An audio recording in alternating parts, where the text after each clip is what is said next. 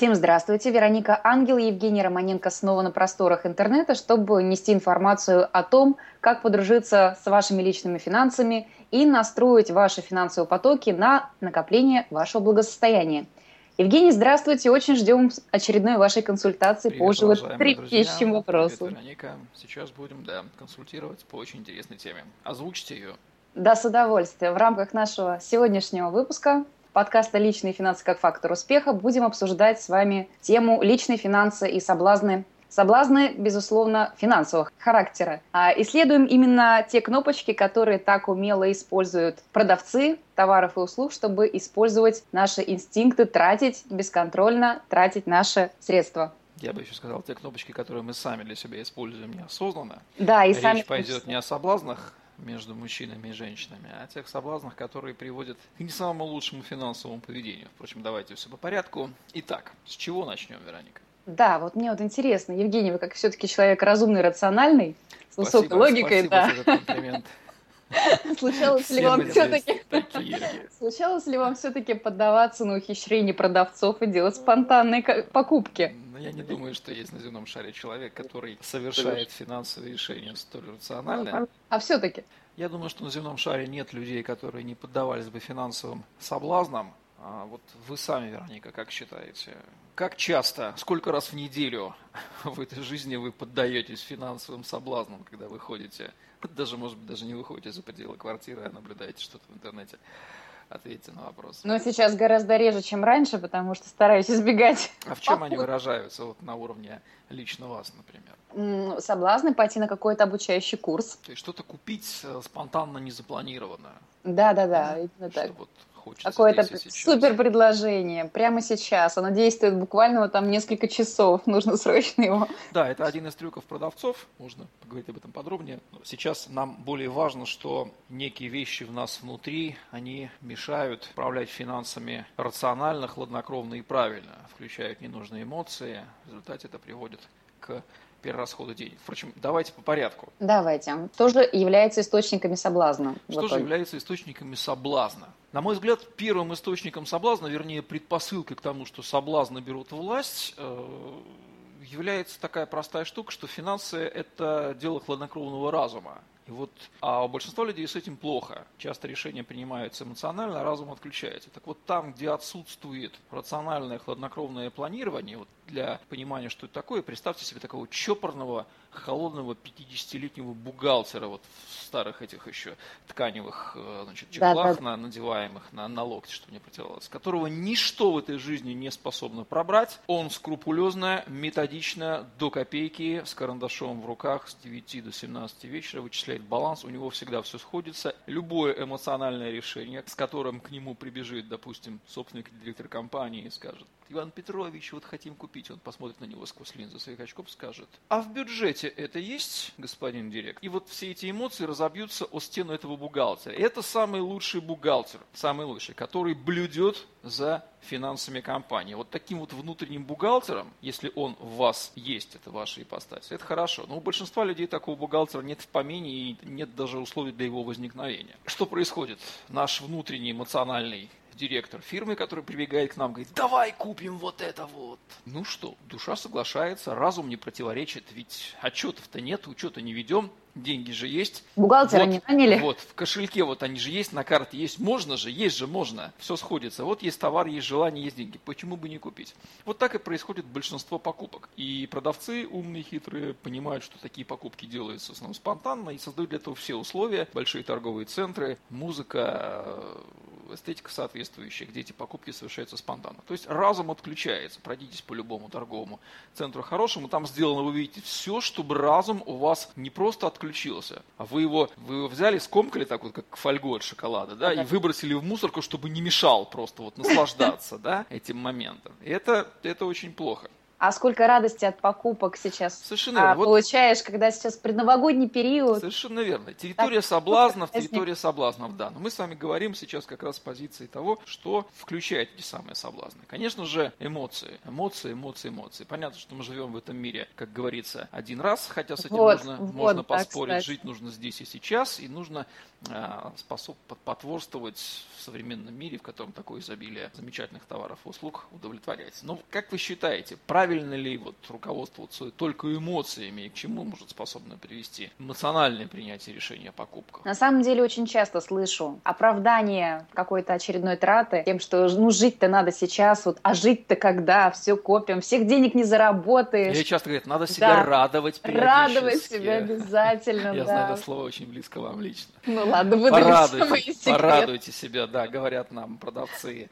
товаров и услуг. Да, Мы себя радуем, с удовольствием радуем, радуем. Радуем себя. Только вся эта радость, безусловно, оборачивается второй стороной. Наши денежные остатки тают и часто тают с гораздо более катастрофической скоростью, чем мы на то хотим. Нужно четко понимать, когда ваше решение, что является драйвером принятия решения. Вот одна из рекомендаций, которую дают на курсах личного финансового планирования для, для домохозяек, относить в кошельке свою бумажку, а, где будет написано написано три слова. А оно мне надо. То есть каждый раз, когда вы хотите на что-то потратить, вы понимаете, что является драйвером. Эмоция, которую включил у вас в голове ушлый продавец в этой обстановке, либо насущная необходимость. А, элементарное финансовое планирование, бюджетирование по статьям затрат, которые мы обсуждали в выпуске, одном из выпусков, когда вы четко ставите себе лимиты трат на те или иные вещи, допустим, на еду, на одежду, на транспорт в месяц, и способны очень эффективно противостоять этим самым эмоциональным желаниям. Если у вас нет бюджета на одежду или он у вас выбран, то вы не можете себе позволить купить в этом месяце платье, потому что у вас лимит исчерпан, и вы либо переносите покупку на следующий месяц, либо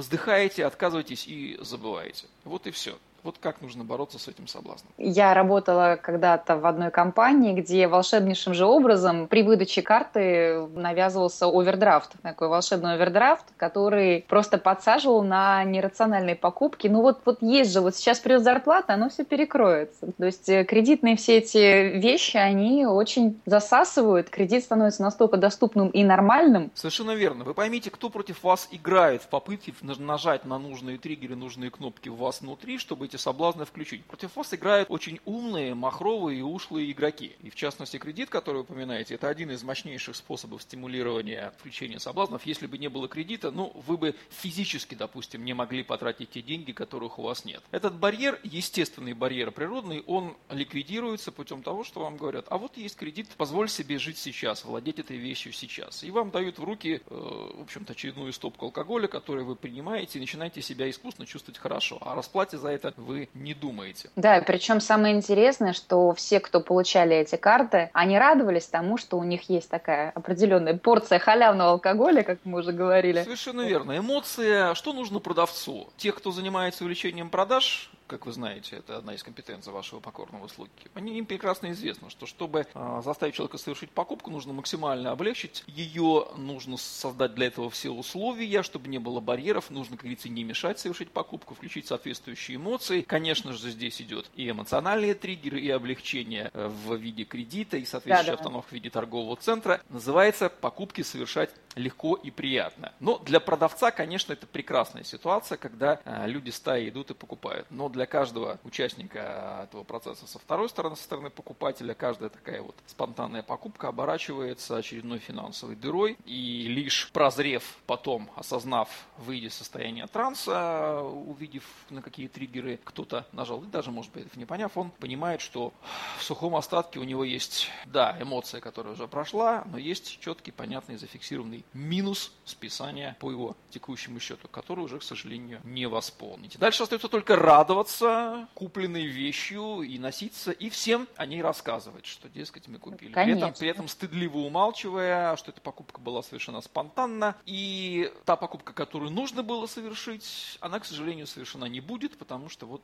у вас сработала эмоция, у вас есть новое платье, но счет за коммунальные услуги вам придется платить в следующем месяце. Уже с процентами. Да, объясняя, почему вы не сделали это по плану. Вот тем отличается жизнь по плану и жизнь по эмоциям. Между этими вещами нужно выбирать. Опять-таки есть такая вещь, как психологическая компенсация. Как говорится, какое лучшее средство для женщины, чтобы поднять настроение? Это, безусловно, шопинг, да. да. Здесь кроется очередная уловка, навязанная очень сильно средствами массовой информации, которая формирует потребительское мировоззрение. Действительно, финансовая картина, картина расходов человека, она для вооруженного, для опытного взгляда примерно на 80-90% способна показать, что у человека внутри творится, как он принимает решения, какие у него комплексы психологические, как он их компенсирует. Допустим, если человек, мы с вами знаем, регулярно, там, еженедельно ходит по барам, ресторанам, оставляет там немалые суммы, мы можем предположить, что, наверное, у него либо сильно скучно в жизни, да, допустим, это мужчина не женатый, там, 35 лет, да, либо какие-то есть проблемы там с э, общением. И он это дело компенсирует вот такими вот регулярными э, загулами. Если у женщины есть какое-то поведение, которое явно выбивается из разряда, допустим, она вот регулярно там не может себя контролировать, попадая в торговый центр, и регулярно оставляет там 20-30 тысяч, просто спонтанно вот затягивает ее туда. Мы можем сделать вывод, что в, в остальной жизни у нее есть какие-то тоже сложности, которые она компенсирует вот таким вот регулярным радованием себя, пробивая очередную финансовую ведро и так далее. Вопрос, какие именно психологические комплексы, это отдельная тема, да, но, по крайней мере, вот эти вот маркеры, триггеры, что человек деньгами, расходами лишними, явно ненужными, совершая их, причем по какому-то заранее повторяющемуся паттерну, ну, для наблюдателя, среди вот наших, допустим, друзей, подруг, можно часто вот такие люди всегда есть. Можно их обнаружить, что они вот, вот ведут себя совершенно одинаково периодически э, совершая расходы по какому-то вот сложившемуся сценарию. Можно, зная их, сообразить, что, ага, вот, наверное, вот эта вот проблема регулярная, о которой мы тоже знаем, психологическая, приводит к таким вот, такому вот финансовому поведению. Поэтому да, со стороны виднее обычно бывает. Со стороны виднее. Финансы это индикатор, индикатор психического состояния человека. К себе это, безусловно, тоже можно, можно и нужно относить, и за своим финансовым поведением тоже нужно следить. По своим финансовым привычкам можно сделать тоже какие-то наблюдения относительно своей собственной психики и просто посмотрев на то, как вы тратите деньги, начав их учитывать и увидя, куда они растекаются. Например, э, лет 10 назад, когда я был, э, скажем так, человеком юного возраста, ничем не обремененным, я понял, что у меня треть бюджета уходит на развлечения, там, ночные клубы и все прочее. Тоже интересный фактор, да, треть бюджета. С одной стороны характерно, с другой стороны это было понятно, что, видимо, не хватает каких-то эмоций и развлечений помимо работы там и общения. Вот такие вещи можно за собой наблюдать. А вот да. у вас, например, есть, Вероника, какие-нибудь характерные такие финансовые привычки, которые говорят о, вернее, указывают на некую компенсацию вот, психологическую? Евгений Геннадьевич, на самом деле я очень сильно поменяла привычки благодаря нашему с вами сотрудничеству. Всего лишь, поэтому... всего лишь, да, за несколько месяцев записи этого подкаста да, уже августа, и у меня уже прям все кардинально меняется в лучшую сторону. Благодарю вас. изменить свои личные финансы, записывайте подкасты с Евгением Романенко. Впрочем, это уже авторская тема. Это за лицензию, пожалуйста, к Веронике Ангел обращайтесь. Да, буду продавать франшизу. Окей, ну разобрали мы с вами источники соблазнов. Они, да, но на самом деле понятны. соблазны самое интересное вот как раз вот э, апогей ну, вот этого странного действия, когда женщина лечит э, шопингом свои раны душевные. Это, конечно, даже когда женщина покупает, и она даже забывает о том, что у нее куплено. Вот так это все складируется, лежит вот, даже. Что вот... говорит абсолютно о том, что рациональные мотивы не просто отсутствуют, они заблокированы, отключены и выброшены за ненадобностью. Напрочь, просто да, напрочь. напрочь. Просто Там напрочь. даже радость только вот, наверное, когда она посмотрела и поняла о том, что это нужно нести на кассу. Вот эти вот доли секунды, это и есть радость. Соответственно, вот, нужно... Вот, ради, ради этих вот долей секунды доли радости, секунды. да, а, мы себя обрекаем на, в общем-то, финансовые страдания. Финансы – это такая вещь, она не терпит эмоций. Эмоции, конечно, являются драйвером расходов, но финансы – это та вещь, где эмоции нужно отключать. Поэтому лучшие финансовые директора, лучшие бухгалтеры – это вот такие вот хладнокровные, ни рыбы, ни мясо мужчины, которых ничем не прошибешь, которые стоят на страже. Это лучшие, лучшие специалисты. У них эмоции напрочь напрочь отключены. Я думаю, что по классификации Афанасия у них эмоция, наверное, третья или четвертая. Другие люди бухгалтерами просто быть не смогут. те люди, которые подвергаются такого рода соблазнам, они а, сразу же можно сделать такой предварительный диагноз, то, что они не ведут свой финансовый учет. Ой, Ведь, это, это абсолютно верно, да. То есть не записывают доходы и расходы и, соответственно, не планируют этого делать, потому что как же так себя можно взять и отключить от такого а, вида радости. Здесь можно привести аналогию. Вот мы живем с вами в квартирах, у нас есть стены, да? Мы не можем просто так вот э, взять, пойти в том направлении, в котором мы хотим, потому что мы упремся да. в стену, да, или расшибем лоб. Вот э, ровно, а, если такие стены не выстроены, да, мы просто можем пойти в любом направлении, и непонятно, куда э, мы придем. Нам ничто не помешает лоб разбить. Так вот, финансовый учет можно сравнить с этими вот в хорошем смысле стенами, которые выстраивают нужные ограничения, за которые мы не сможем выйти, которые мы сознательно воздвигаем вокруг себя, чтобы не выйти за их пределы. Если у нас нет границы, нет, допустим, лимита по сумме, который мы тратим на рестораны в месяц, то скажите, пожалуйста, сколько мы, какие суммы мы будем тратить на рестораны? Да неограниченные, потому что нич, ничто нам не мешает, ничто не блокирует. А когда у нас есть предел, в идеале, допустим, конверт с, вот получили мы заработную плату, там, отложили 5000 рублей туда, вот написали на нем на рестораны там или на кафе. И пока эти деньги не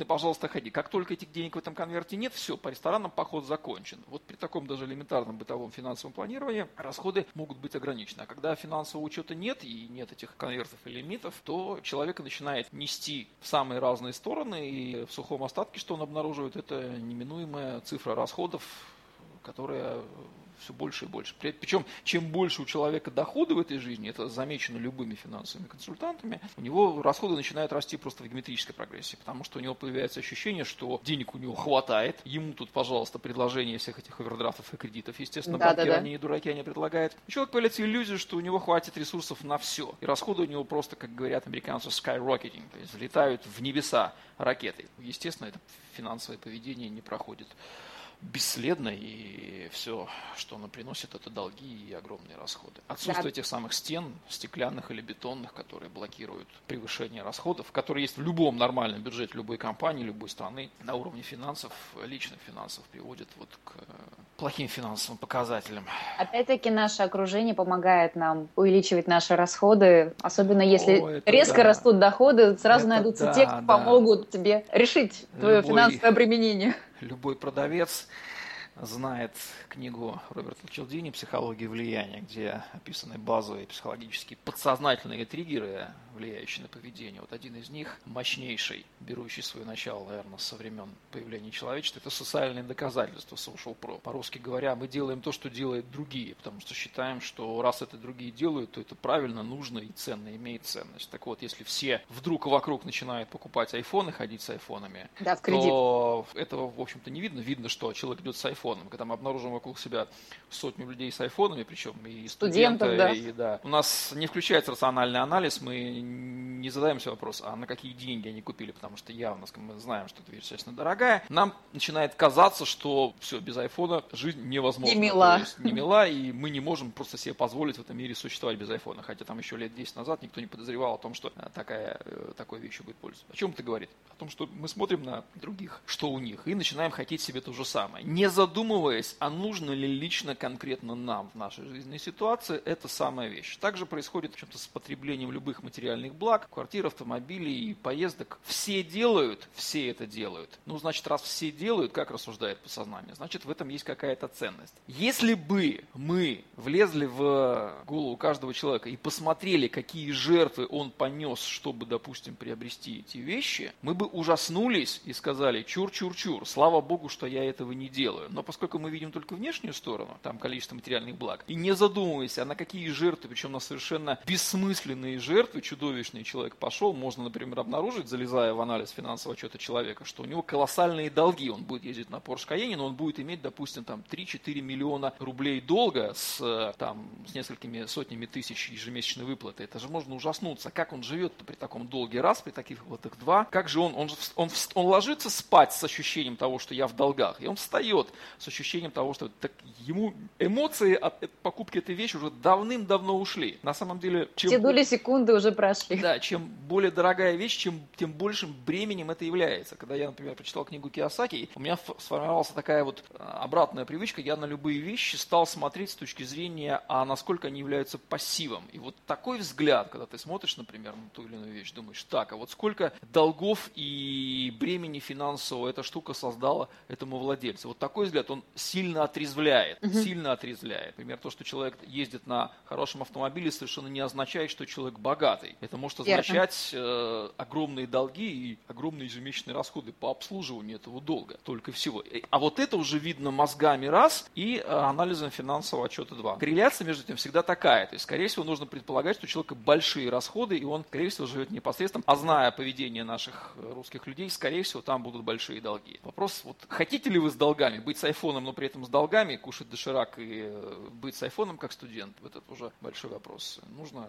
включать мозги в первую очередь и не смотреть на других. Поэтому... Откуда же берется этот страсть иметь социальное доказательство? Может быть, это... А это подсознательный механизм, на самом том-то его и пакость, что он включается неосознанно. Мы начинаем... Наш разум устроен так, что решения принимаются на уровне подсознания, в частности, вот социальным доказательством, мы начинаем хотеть то, что есть у других. А разум наш, он уже, чтобы не вводить владельца ну, нас в когнитивный диссонанс, он начинает нам подкладывать удобное объяснение. Он вынужден придумывать удобное объяснение, почему нам это нужно. Часто можно, понаблюдав за самим собой, увидеть вот эти вот ухищрения разума, как он изворотливо начинает обосновывать, а зачем мне нужен этот предмет. Особенно хорошо это проявляется в ситуации, когда вам задают этот вопрос, например, близкие люди. Вероника, зачем вам этот, вот это вот платье? И вы начинаете сами за собой наблюдать, как ваша изощренная логика начинает оправдывать. Ну мне же надо там вот, у меня же там завтра вот свидание, у меня завтра мероприятие, да-да-да. Я же Вы сами понимаете, выглядеть. что разум сейчас начинает притягивать это за уши, это далеко не так. Но поскольку ему нужно обосновать вам, рациональное обоснование подложить, почему вы хотите купить, на самом деле все просто. Вам просто хочется либо это платье, вот, либо этот предмет есть у других. Это слишком простое обоснование. Разум подкладывает вам удобное рациональное обоснование, и его конструкция, в общем-то, достаточно шаткая со стороны очень видно, что она притянута за уши. Поэтому мы не властны в данном случае, разум не способен, социальному доказательству не способно, я считаю, что человек не способен противостоять, ну, может быть, только если очень опытный, натренированный человек, который скрупулезно, вот этот самый бухгалтер, да, который любой свой планируемый эмоциональный расход, который возникает, он подвергает его жестокому рациональному анализу. А оно мне надо, оно вписывается в бюджет и все такое. Это, конечно, дико скучно и неинтересно, такие люди выглядят как зануды, но у них, как правило, с финансами все прекрасно, все в порядке. А вот у тех людей, которые принимают решения эмоционально, у них есть все, что есть у других, вот там вот с высокой вероятностью, говорю вам как специалист, обнаружатся колоссальные финансовые проблемы. Долги, финансовая нагрузка на бюджет, проблемы, связанные с этим, может быть даже и криминал, и масса-масса всего. То есть нужно всегда заглядывать за по ту сторону владения предметами. Но все-таки социальное доказательство, оно же не просто так появилось, и наверняка оно имеет еще другие аспекты. Можно ли обучаться все-таки правильному отношению к такому понятию, как социальное доказательство? По крайней мере, нужно о нем знать. Вот нужно прочитать книгу Роберта Челдини, всем нормальным, я считаю, людям, которые имеют дело с бизнесом, с продажами, да и вообще эта книга сильно расширяет кругозор, чтобы понимать себя лучше. Понимать, что это правило работает. Помимо этого правила там еще есть ряд других правил, но правило социального доказательства оно работает железно. Далее, в себе нужно отловить в себе его проявление. Каждый раз, когда нам начинает хотеться какой-то предмет, потому что мы видим его в руках у другого человека, мы, у нас должен прозвучать звоночек. Ага, вот срабатывает социальное доказательство. И вот то, что вы его начнете в себе отлавливать, сначала вы ужаснетесь, как много раз оно срабатывает. Вы будете, станете осознаннее, увидите, как оно срабатывает. А потом вы увидите, как оно раньше влияло на принятие вами решений. А потом вы увидите, как оно у других людей срабатывает и как оно у других людей влияет на принятие вами решений. Когда вы увидите, что у вас ваш знакомый студент, который перебивается со стипендии на стипендию, и родители которому подбрасывают деньги, там, живя в регионе, покупает iPhone, у вас возникает, возникнет закономерный вопрос. Парень, а как это соотносится с твоим финансовым положением? А зачем ты, зачем ты себе покупаешь эту вещь, да еще и когда вы выясните, что он сделал это в кредит, вы спросите, а зачем ты это сделал? И вот когда вы увидите, что он начнет притягивать за уши все ответы, выдумывать, вымучивать аргументы, ну вот мне надо, потому что я вот там хотел, и вы поймете, что ага, вот его разум сейчас подкладывает ему это объяснение, потому что он не может сказать себе честно, я купил этот iPhone, потому что у всех он есть, у меня нет, и я себя чувствую, чувствую себя очень неуютно, неудобно. Вот честность в данном случае не срабатывает, И он ввергает сам собой, проиграв игру самим собой, поддавшись на социальные доказательства, отказавшись от того, чтобы свою привычку взять в кулак и не дать ей, он поверг себя в очередную вот финансовую яму, опустив себя немножко. Он сейчас вынужден там кушать доширак, да, и э, там экономить э, деньги жестко, потому что ему надо выплачивать кредит, но зато он с айфона. Вот приносит ли ему этот iPhone счастье? Может быть, а может быть и нет, скорее всего нет. И это вот можно спроецировать на любое э, финансовое поведение человека. Поэтому следить нужно за собой, следить за другими, видеть, как это работает, и не отключать разум не отключать разум, тренировать осознанность. Вот это единственная рекомендация. Понимать, что против вас, вашей надводной части айсберга, помимо финансовых игроков, нажимающих на кнопочки ваших соблазнов, играет еще ваша подводная часть айсберга, ваша бессознательная, которая несет вас туда, куда вот, куда несет. Давайте подведем итог, что же все-таки является а, основным аспектом того, что мы включаемся в такую игру, как бесконтрольная трата ваших мы финансов. сами, мы сами, эти соблазны внутри нас, вердикт очевидный. У нас внутри есть темные силы, огромные, такая кладовая неизведанного, которую мы не знаем, которая нами управляет. Мы способны лишь частично ее познать, ну, по крайней мере, знать о ее существовании и о том, что она является главным драйвером принятия решения, я считаю, мы знать об этом должны. В противном случае мы будем беспомощны и всегда проиграем битву с самими собой. Мы должны знать, что в этой кладовой эти темные силы, они живут нами, управляют, и их можно включить внешне. И на это брошены э, силы огромного количества более сильных, более хитрых и ушлых игроков. И если мы сами не будем быть осознанны, не будем противостоять сами себе, не будем знать себя лучше, нежели чем мы знали до прослушивания выпуска этого подкаста, подкаста, мы будем обречены на то, что наша финансовая жизнь будет неуправляемой. Будем руководствоваться не рацио, не мозгами, не учетом, не цифрами, холодным трезвым рассудком, а соблазнами. И это путь к личной финансовой катастрофе, ни много ни мало. Да, нам совершенно не нужны личные финансовые катастрофы. Именно поэтому мы с вами делаем этот подкаст, чтобы спасти хоть какое-то количество людей на земном шаре, Совершенно верно. Да. язык от личной финансовой катастрофы. Если вы, уважаемые слушатели, что-то в себе, какие-то созвучия услышали, какой-то резонанс с тем, что сказать, что, то наверняка мы попали в точку и угадали о вашем внутреннем состоянии. Впрочем, это несложно, поскольку все люди в этом плане одинаковые и э, достаточно хорошо изучены вашим покорным слугой. Не случайно Вероника Ангел использовала, пригласила его в соавторы этого подкаста. Знала, кого приглашать, совершенно точно. Да, спасибо большое, Евгений. Вы, как всегда, попали в самую точку. Наверняка наши уважаемые слушатели воспользуются вашими советами. Я бы сказал так, множество иголочек искусственного терапевта да, да, вонзилось да. в множество точек. Да. Иглоукалывание, да, сразу вспоминается. И да. будем надеяться, что это иглоукалывание. Такая у нас э, личная финансовая акупунктура будет. Да, финансовая, финансовая терапия, вербальная. Видите, какие интересные жанры мы изобретаем вас. А сколько еще будет впереди? У нас еще только половина записана, поэтому подписывайтесь, дорогие друзья, и наслаждайтесь Слушайте, нашими... Да. Нами, просвещайтесь, это действительно те ценные вещи, беспрецедентные, мало где вы что-то подобного найдете. Выжимка, многолетняя выжимка рассуждений, наблюдений, опыта, фигурирует в этих словах, которые вы слышите, наши уважаемые подписчики. Оставайтесь с нами. До новых скорых встреч. До свидания.